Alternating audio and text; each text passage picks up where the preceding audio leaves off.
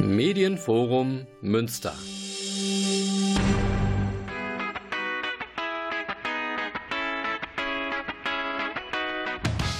Willkommen zu Schools Out, der Sendung für alle Schulen in und um Münster. Heute mit mir, Deborah Thielert, und mit dem Thema Wie funktioniert Bildung in Münster? Oberbürgermeister Lewe klärt auf.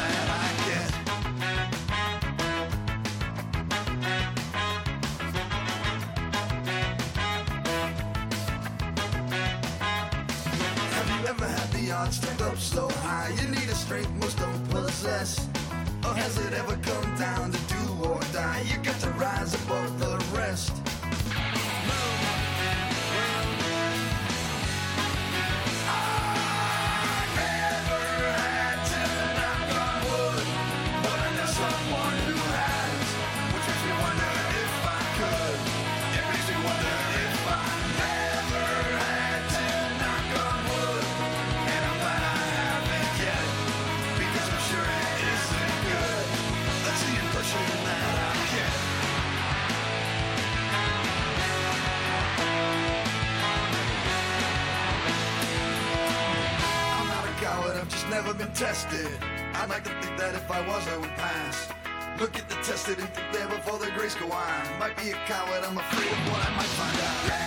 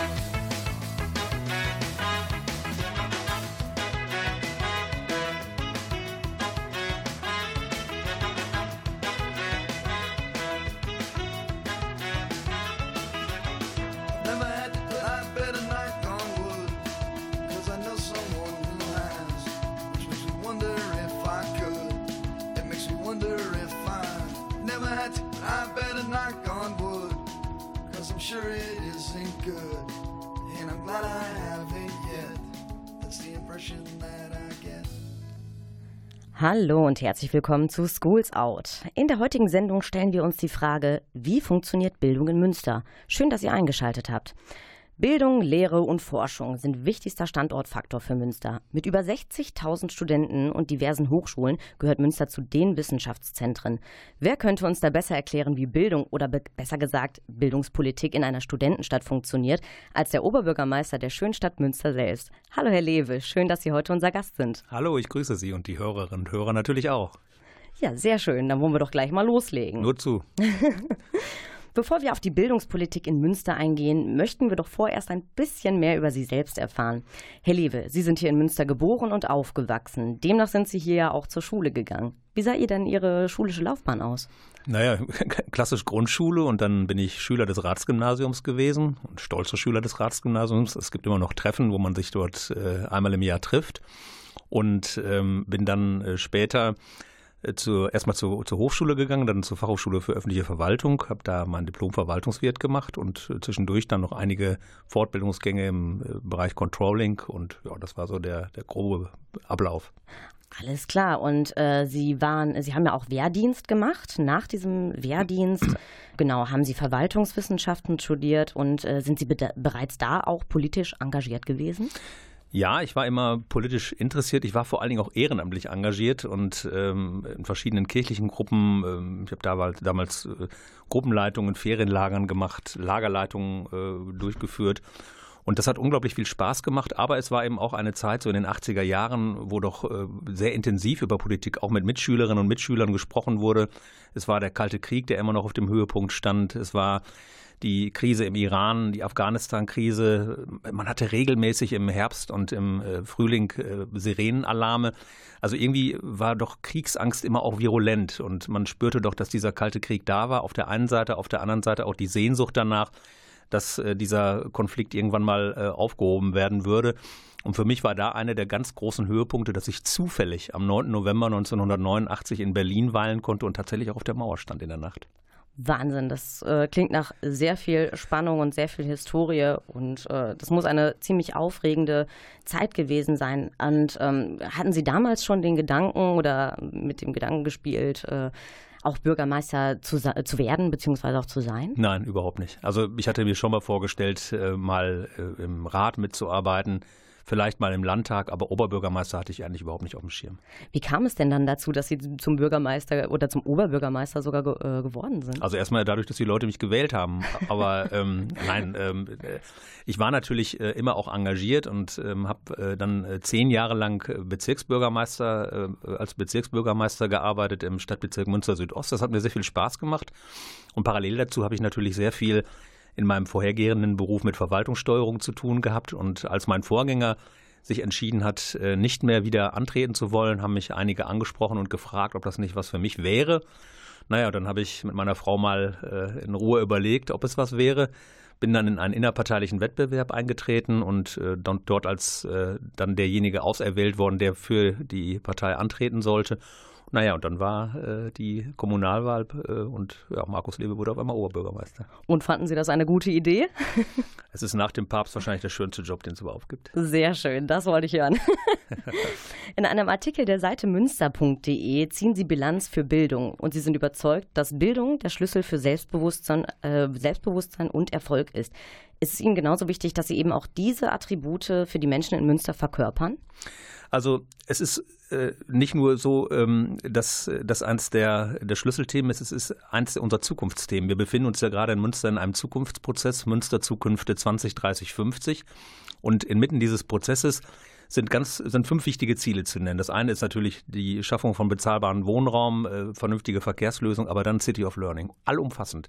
Und City of Learning heißt, dass man Bildung nicht nur betrachtet vom Zeitpunkt des äh, Kindergartens an, von den Tageseinrichtungen für Kinder, von Kinderbetreuung an, sondern wirklich von Geburt der Kinder an minus neun Monate, also quasi auch die familiären Rahmenbedingungen mit in den Blick nimmt. Und ich verbinde den Begriff Bildung auch immer gerne mit Geborgenheit, also von Anfang an dazu beizutragen, dass die Kinder, die hier in Münster zur Welt kommen, auch von vornherein in einem Rahmen aufwachsen, wo sie ein gewisses Urvertrauen entwickeln können. Und das ist äh, natürlich in erster Linie eine Aufgabe der Eltern.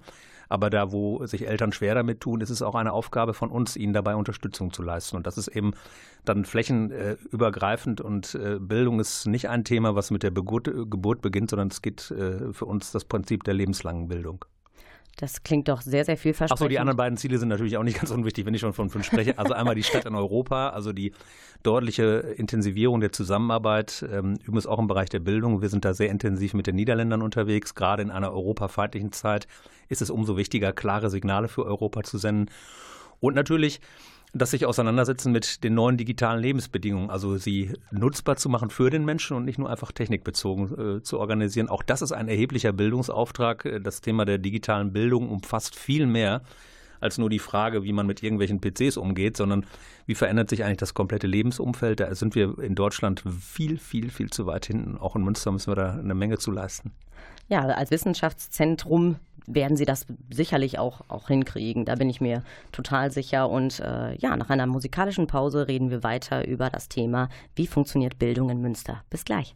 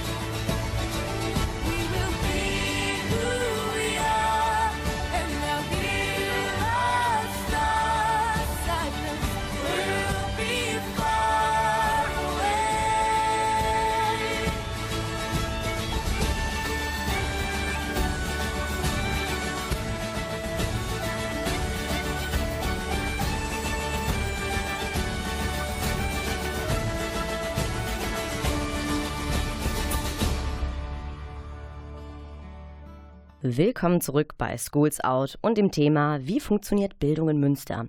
Zu Gast ist heute bei mir der Oberbürgermeister der Stadt Münster.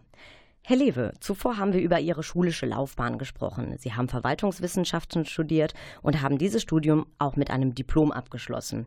Aber ich weiß auch, dass in Ihnen ein Historiker steckt, speziell wenn es um Münsters Geschichte geht. Das lässt mich zur nächsten Frage kommen. War Münster denn schon immer eine Hochburg für Hochschulen, beziehungsweise wann hat sich Münster dazu entwickelt? Naja, die äh, Westfälische Wilhelms-Universität ist natürlich eine der ganz großen ähm, äh, Hochschulen, die natürlich erst in der Zeit äh, der Preußen im 19. Jahrhundert äh, sich erst richtig entwickelt hat. Aber auf der anderen Seite spielte Bildung natürlich auch im vorhergehenden Fürstbistum eine Rolle.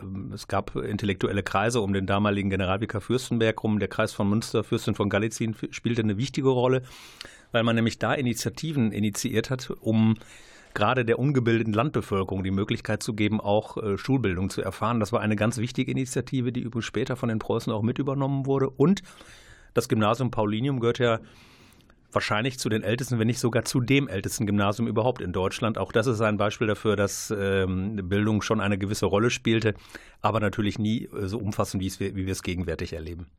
Also hat es sich äh, bis jetzt fantastisch entwickelt. Wir haben Neun Hochschulen haben wir, das wissen Richtig. viele gar nicht. Wir haben die Genau. Westfälische Wilhelms-Universität natürlich als äh, mit der University of Applied Science Fachhochschule als die führenden, aber wir haben die Fachhochschule für öffentliche Verwaltung, wir haben die Polizeihochschule, wir haben die Johanniter Hochschule, wir haben die Franziskaner Hochschule, also auch wirklich richtige äh, kleinere äh, Hochschulen, die eine wichtige Rolle spielen. Wir haben die Kunstakademie, äh, also auch die Musikhochschule. Das sind Dinge, die äh, durchaus äh, gar nicht so schnell in den Fokus genommen werden. Und das ist auch einer der Gründe dafür, warum wir 62.000 Studierende haben in der Stadt. Ja, Wahnsinn. Also das ist eine wirklich spannende Entwicklung und vor allen Dingen für jeden ist was mit dabei.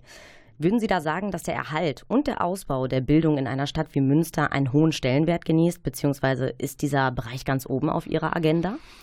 Wie ich vorhin schon mal sagte, das ist eins unserer zentralen Ziele. Es ist auch ein Markenzeichen unserer Stadt. Ich glaube, wenn man sich ähm, auf die Suche nach einem Label macht, äh, ist äh, das Label City of Learning nach wie vor durchaus angebracht, weil es so umfassend ist. Es beginnt, äh, ja, wie ich vorhin schon mal sagte, direkt mit, mit der Geburt der Kinder. Es geht darum, präventive Arbeit zu leisten. Es geht darum, äh, in den Tageseinrichtungen für Kinder viel mehr zu bieten als nur das normale Programm.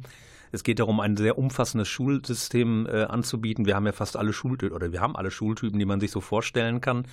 Und es geht natürlich auch weiter, parallel dazu äh, Angebote zu machen. Aber im Kern geht es immer darum, den Blick auf das einzelne Kind zu nehmen. Es gibt welche, die sind besonders hochbegabt, die müssen entsprechend gefördert werden. Da haben wir äh, verschiedene Netzwerke, die dazu beitragen, wie Escamentes beispielsweise oder den Elternverein äh, MC2 e.V. oder das Internationale Zentrum für Begabungsforschung. Ähm, wir arbeiten eng mit der schulpsychologischen Beratungsstelle, auch mit dem Gesundheitsamt zusammen. Also auch daran kann man erkennen, äh, dass ähm, so Netzwerke extrem wichtig sind. Aber wir müssen natürlich auch mit, äh, auf, mit in den Blick nehmen, dass es um individuelle Förderung und Begabung geht, also um Diagnostik. Und da tragen wir eben auch dazu bei, mit einem durchaus ansehnlichen Verfahren individuell zu gucken, wo sind eigentlich die Stärken der Schüler, die wir weiter stärken können, wo sind Schwächen, die, wo wir helfen, sie äh, aus, äh, abzustellen und was ist vor allen Dingen der richtige Schultyp für die Kinder. Das sind äh, Aufgaben, der, denen wir uns sehr intensiv widmen und eben auch zeigen, dass es eine sehr integrierte, auf das einzelne Kind ausgerichtete ähm, Arbeit ist, die wir leisten, aber immer auch in enger Abstimmung mit den Eltern.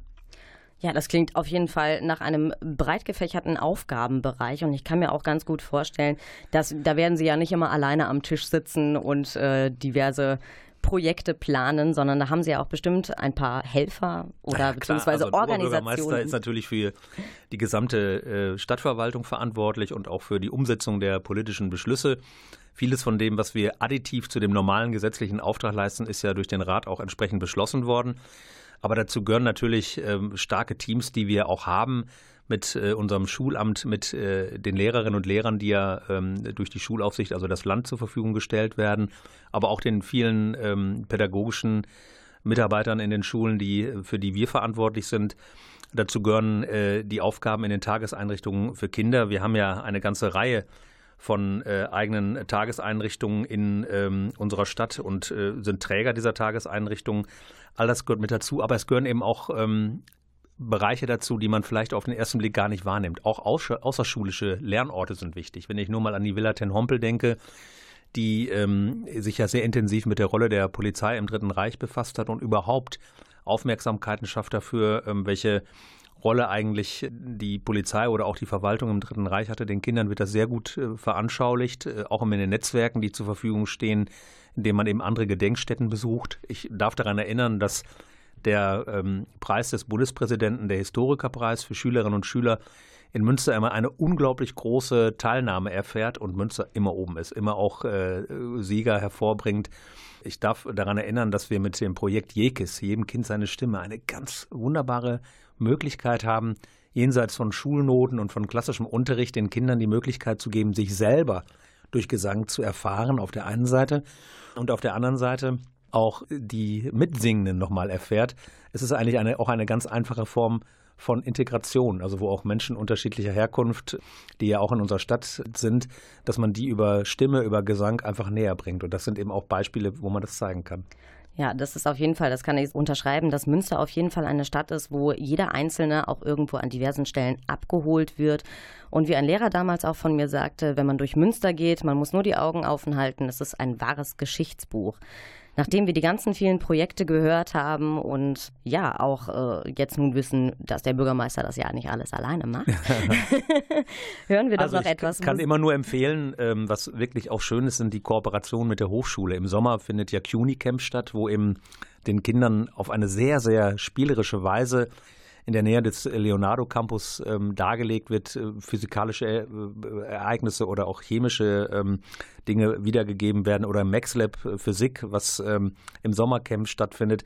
Auch das zeigt nochmal, wie wichtig es ist, dass wir die Hochschule haben und wir so eng damit kooperieren. Gerade auch ähm, Mädchen müssen natürlich noch mehr motiviert werden, in den sogenannten MINT-Fächern Spaß zu bekommen.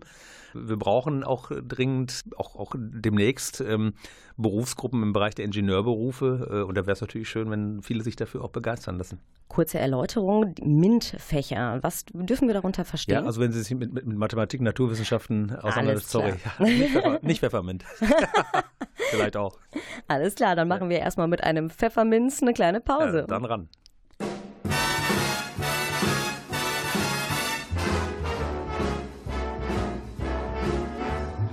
Lucky can one guy be?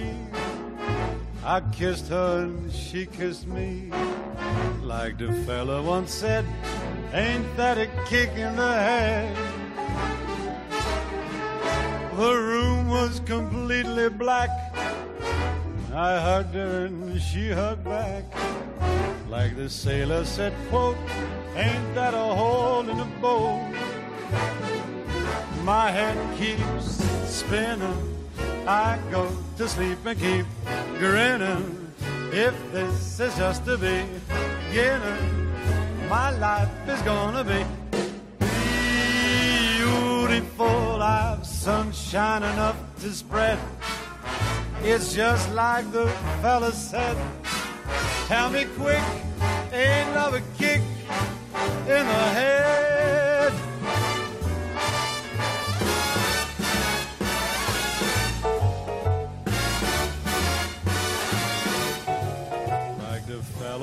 Said, ain't that a kick in the head?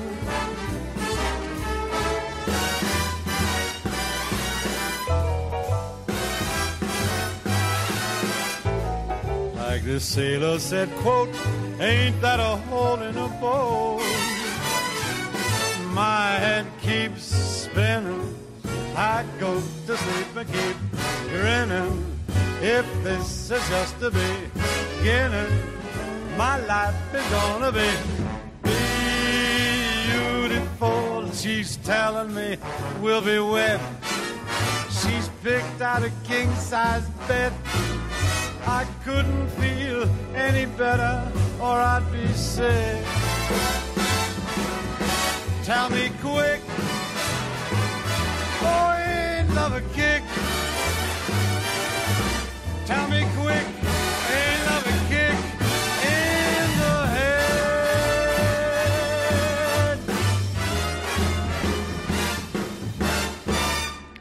Willkommen zurück bei Schools Out. Heute beschäftigen wir uns mit der Frage, wie funktioniert Bildung in Münster? Der Oberbürgermeister Lewe klärt uns dazu auf. Wir haben eben über die spannende Entwicklung Münsters zu einer Studenten- bzw. Bildungsstadt gesprochen und welche Aufgaben speziell Sie als Oberbürgermeister erfüllen. Aktuell leben über 60.000 Studenten in Münster. Das bedeutet natürlich viel Arbeit in der Bildungspolitik. Bildung geht ja auch schon bei den Kleinsten los. Neben Sanierungen bereits bestehender Schulen setzen sie sich aktiv für den Bau neuer Kindertagesstätten ein. Wir haben vorhin schon häufiger mal das Wort Prävention gehört. Dazu wollten Sie uns noch ein wenig was sagen. Naja, weil ich es so wichtig finde. Ähm, Wir neigen oft dazu, punktuell zu handeln. Wenn ein Kind äh, möglicherweise schon äh, keine vernünftigen Teilhabechancen mehr bekommt, müssen wir sehr, sehr viel Kräfte initiieren, um äh, das Kind wieder zu stärken. Oft wird das sehr schwierig oder ist gar nicht mehr möglich. Da zu gucken von Anfang an, dann setzen wir alles in Bewegung, bis hin zur Stärkung der Eltern über entsprechende Begleitungen, über Modellprojekte, wo wir äh, Familienhebammen in die Familien schicken, wo wir individuelle äh, Clearingstellen haben, wo wir genau gucken, was ist eigentlich, äh, wo können wir den Kindern helfen, wo wir den Eltern Unterstützung leisten.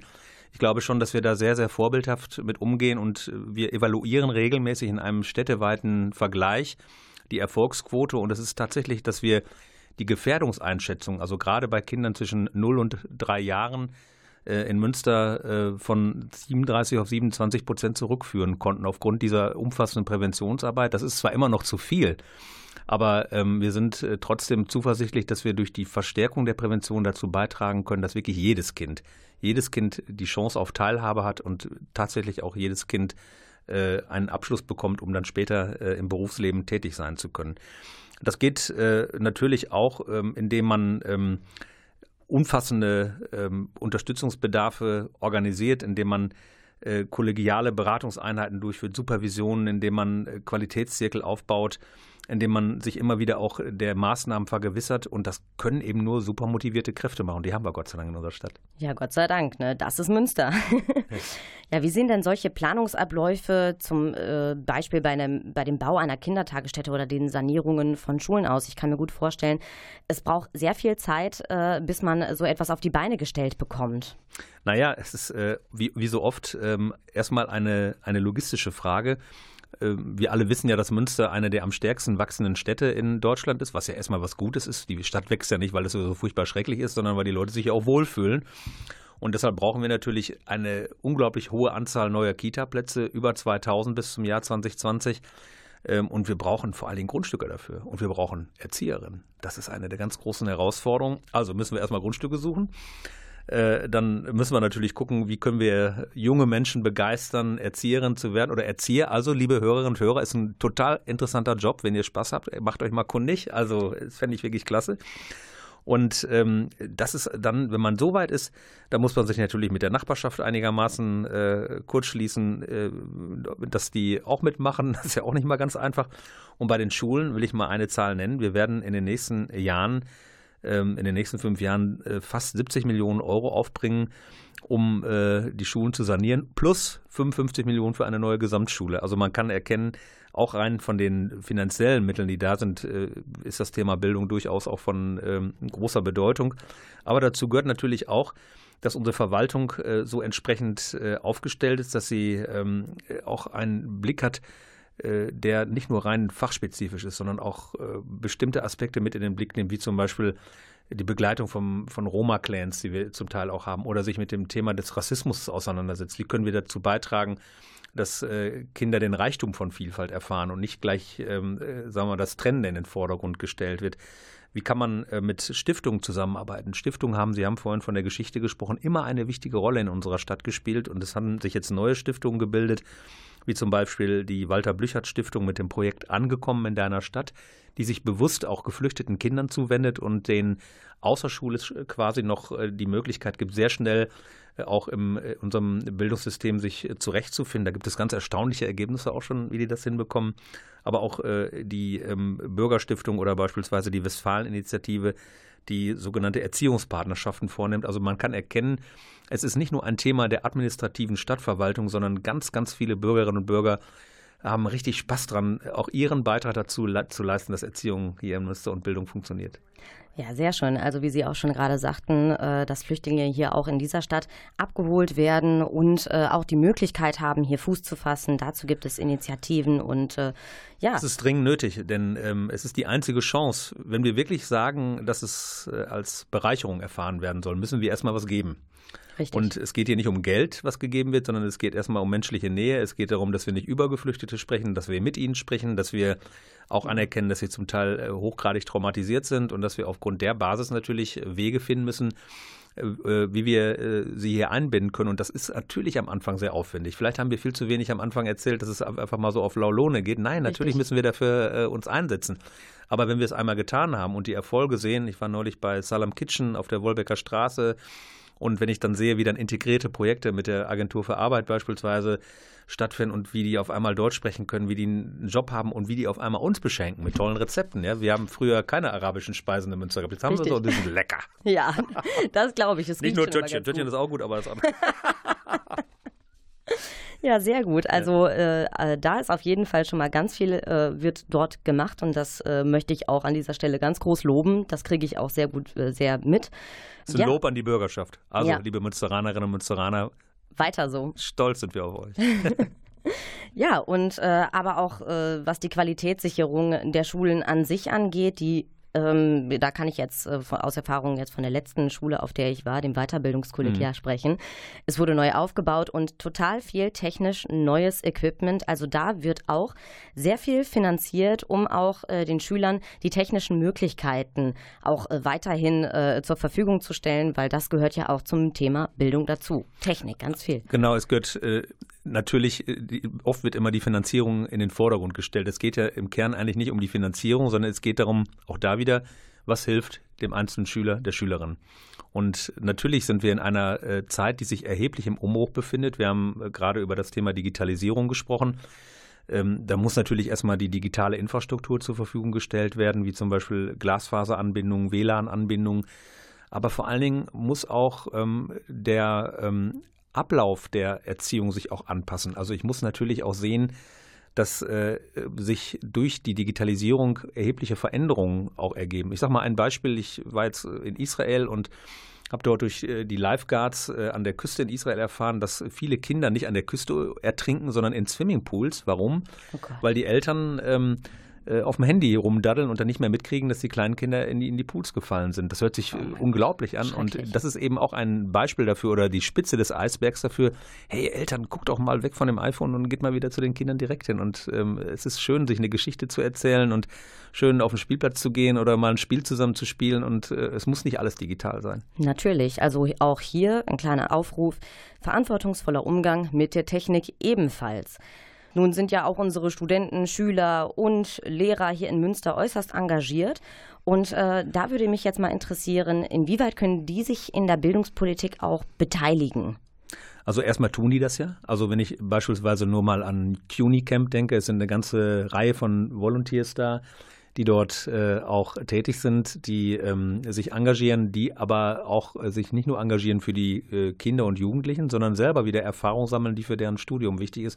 Es gibt Stiftungen, die sich engagieren und es gibt immer wieder neue Ideen, wie man eben äh, Kinder unterstützt, individuelle Hausaufgabenhilfe leistet, Sprachkurse gibt. Und ähm, man kann fast sagen, dass in jedem Stadtteil eine große Zahl von Bürgerinnen und Bürgern ist, die für die Jugendlichen und Kinder da sind.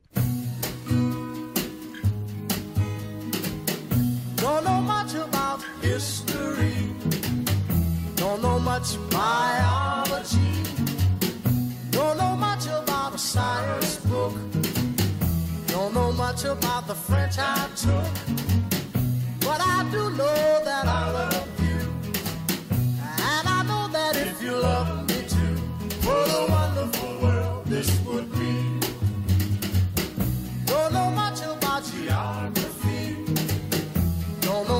trigonometry,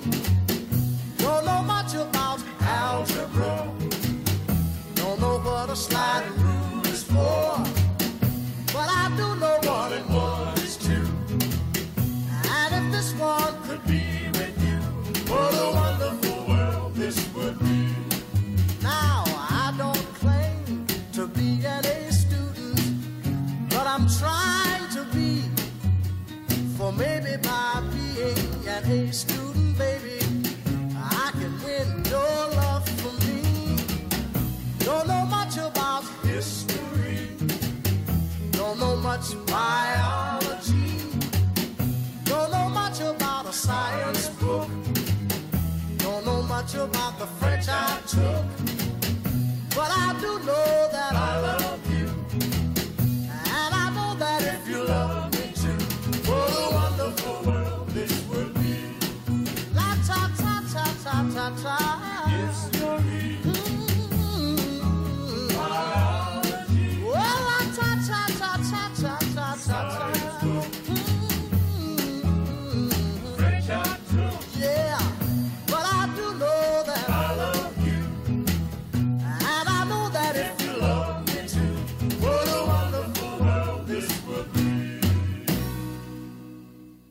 Ihr seid zurück bei Schools Out mit dem Thema Wie funktioniert Bildung in Münster? Herr Lewe, Sie haben uns schon einen kleinen Blick hinter die Kulissen gewährt und uns Ihre Aufgaben in der Bildungspolitik erläutert. Etwa ein Fünftel der Einwohner in Münster sind Studenten und da ist es wichtig, dass gewisse Rahmenbedingungen ja auch erfüllt werden. Welche Auswirkungen hat eine solche Vielzahl an sich bildenden Menschen äh, auf Münster? Also ich denke da jetzt speziell an das Verkehrsnetz und den Wohnungsmarkt. Naja, zunächst mal hat es natürlich eine Auswirkung, dass eine gebildete Stadt ähm, natürlich viel differenzierter auch mit den gesellschaftlichen Herausforderungen umgeht. Es wird sehr viel diskutiert hier, es wird äh, auch sehr intensiv Politik betrieben und es wird eben auch ähm, nicht alles vereinfacht. Wir erleben ja teilweise in Europa, dass die Zeit der Vereinfacher relativ stark geworden ist. Das ist schon gut so, dass man hier sehr differenziert die Dinge sieht. Aber Bildungsstädte sind Schwarmstädte, sie ziehen an.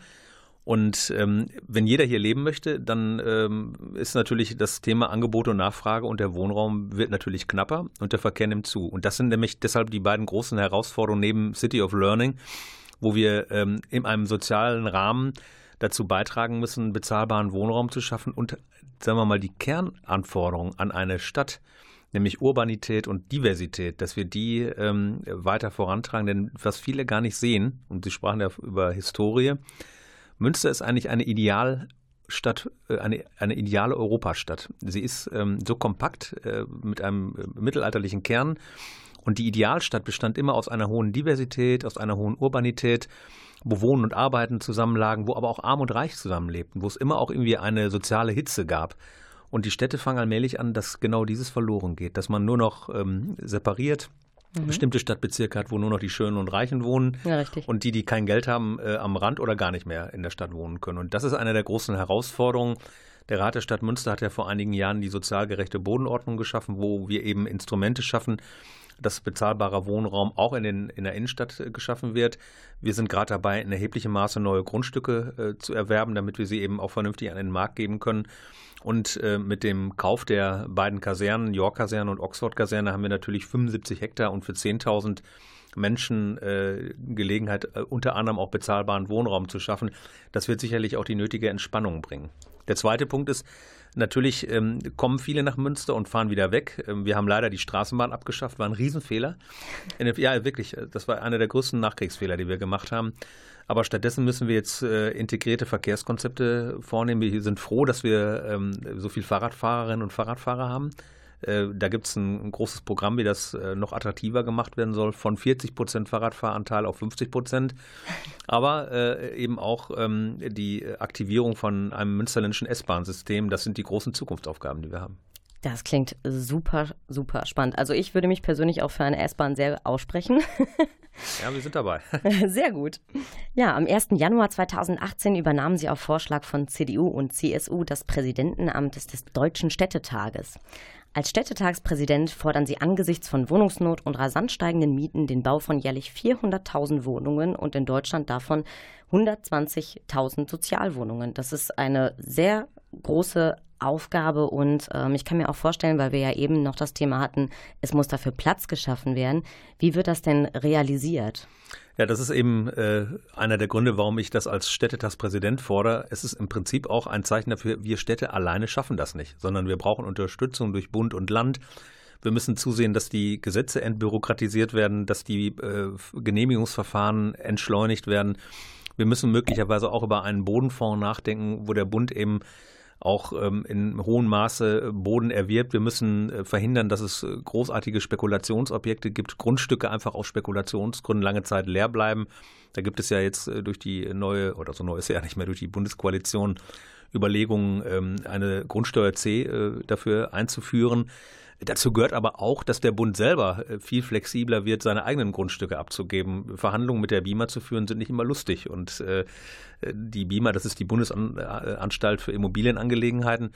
Und da geht es eben auch darum, äh, dass der Bund anerkennt, wenn eben ehemalige bundesgenutzte Flächen wie Kasernen frei werden, dass man dann eben auch berücksichtigt, wir unterstützen die Städte ja dadurch, indem man das Land eben auch günstiger abgibt und damit auch nachhaltig bauen kann, heißt eben vernünftiges Wohnen schaffen kann, aber in einer hohen städtebaulichen Qualität. Denn es nützt einem nichts, wenn man riesige Wohnsilos baut, ohne dass die Menschen äh, zusammenkommen können.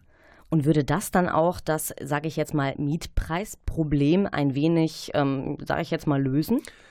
Es ist nicht alleine mit einzelnen Maßnahmen zu lösen, sondern es ist im Bundel zu lösen. Also ähm, ich glaube, dass eine vernünftig gesteuerte Mietpreisbremse mit dazu beiträgt, die Mietpreisbremse, die bis jetzt ähm, äh, vorlag, war nicht ausreichend, weil es einfach keine Informationspflicht durch die Vermieter gab, weil keine qualifizierten Mietspiegel in vielen Städten vorlagen. Ähm, das soll ja jetzt auch geändert werden. Ähm, natürlich ist es eine Frage von Angebot und Nachfrage. Je mehr äh, bebaubare Grundstücke zur Verfügung stehen, desto mehr entspannt sich das. Und man muss ehrlicherweise auch sagen, es gibt auch junge Familien, die sagen, ich will gar nicht unbedingt in der Innenstadt wohnen, aber ich möchte in einem gut erschlossenen Rand äh, leben. Und da muss man eben für unsere Stadt auch anerkennen, die, der urbane Raum unserer Stadt entspricht nicht mehr dem äh, städtischen Grenzraum von 1975, sondern man kann quasi sagen, die Stadtregion, also Greven, Drensteinfurt, Nottuln, äh, Havigsbeck, äh, Altenberge, Techte, haben schon einen hohen Beitrag äh, oder sind schon quasi Bestandteil dieses urbanen Raums. Wichtig ist, dass die eben auch gut erschlossen werden über S-Bahn-Systeme, über Fahrradschnellwege. Äh, sogenannte Velorouten und äh, dann wird sich das auch entspannen, wenn man, wenn das Umland mitmacht. Da sind wir aber auch eng äh, in Kooperation mit der Stadtregion. Ja, sehr gut. Das hört sich gut an und nach einer musikalischen Pause hören wir weiter.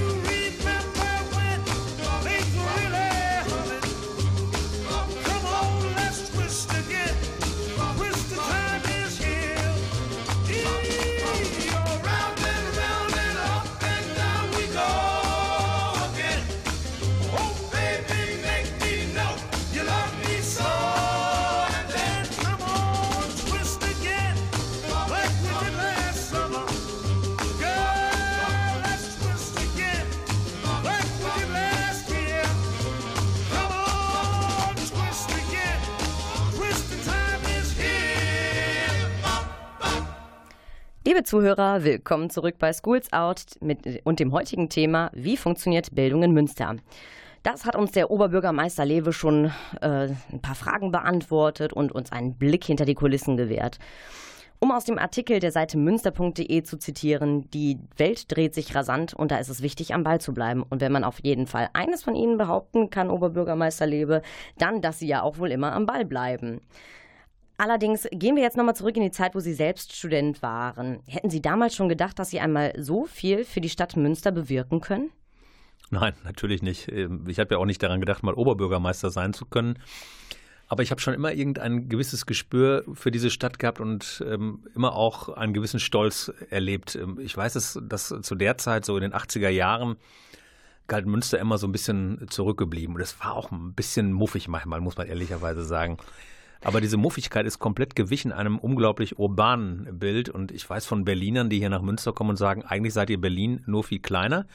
Aber ihr habt die gleichen ähm, Maßstäbe, die sonst Großstädte haben. Ihr habt eine unglaublich hohe Diversität, ihr habt ein sehr umfassendes kulturelles Angebot hier, ihr habt viele junge Menschen hier, habt moderne Verkehrslösungen, kurz einfach eine gute Lebensqualität. Und ähm, das ist etwas, ähm, wo ähm, ich schon durchaus sagen kann, dass auch dieser Prozess Wissenschaft und Lebensart, der vor 16 Jahren oder noch länger her initiiert wurde, eine ganze Menge dazu beigetragen hat, dass diese Stadt eben noch offener wurde. Einmal diese unterschiedlichen Stadtgesellschaften, Hochschulgesellschaft auf der einen Seite und Stadt auf der anderen Seite, dass sie in der Alliance for Science zusammengebracht wurden.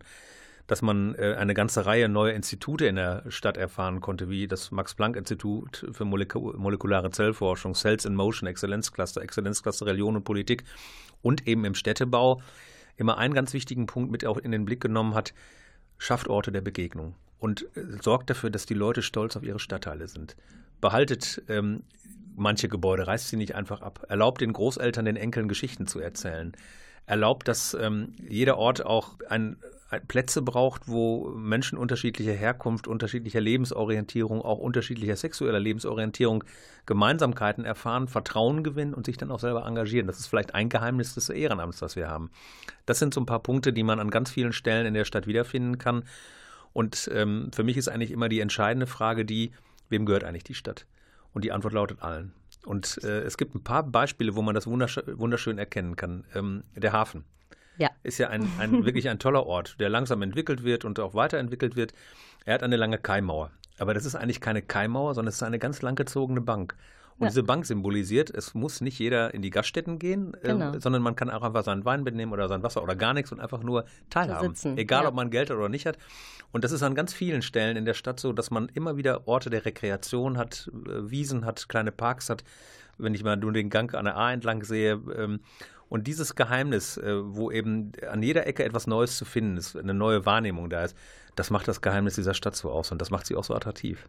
Das kann ich nur so unterschreiben. Ja, mir gibt es jetzt eigentlich nur noch zu fragen. Ähm, haben Sie noch einen guten Rat für unsere Studierenden, Schüler, Lehrer oder generell die Menschen da draußen in Münster? Also der beste Rat ist, bleibt in Münster, engagiert euch kräftig und ähm, wer noch nicht aufs Fahrrad umgestiegen ist, es lohnt sich. Ich tue es auch jeden Tag. Sehr gut. Ja, liebe Zuhörer, äh, rasant ging es von dannen. Die Zeit ist schneller vorbeigegangen, als ich es gedacht hätte. Wir neigen uns zum Ende dieser Sendung. Ich bedanke mich bei Ihnen, Herr Lewe, dass Sie heute unser Gast waren und für dieses wunderschöne, aufschlussreiche Interview. Es hat mir sehr viel Spaß gemacht. Mir eine Ehre. Vielen Dank. Vielen Dank Fahren auch. Sie denn auch Fahrrad? Ähm, ich muss gestehen, äh, ich fahre nicht Fahrrad, ich laufe lieber zu Fuß. Ja gut. okay. Ja, vielen Dank auch an Klaus Blödorf für die Technik, Danke, die du für danke. uns heute gemacht hast. Schools Out wurde produziert im Medienforum Münster. Und für diejenigen, die uns heute leider nicht zuhören konnten, die Sendung ist nachzuhören unter der Seite www.medienforum-münster.de. Ich bin Deborah Thielert und ich wünsche euch noch einen schönen Abend. Wünsche ich auch. Tschüss.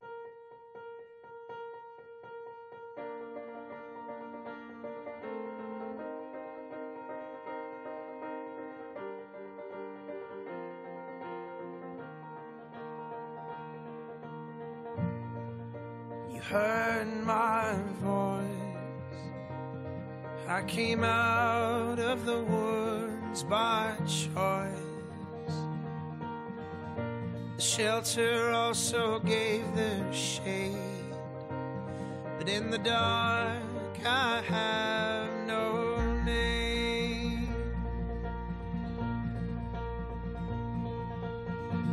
So leave that click in my head, and I will remember the words words that you said left a cloud in mind and a heavy heart. But I was sure we could see a new start. So when your hope's on fire,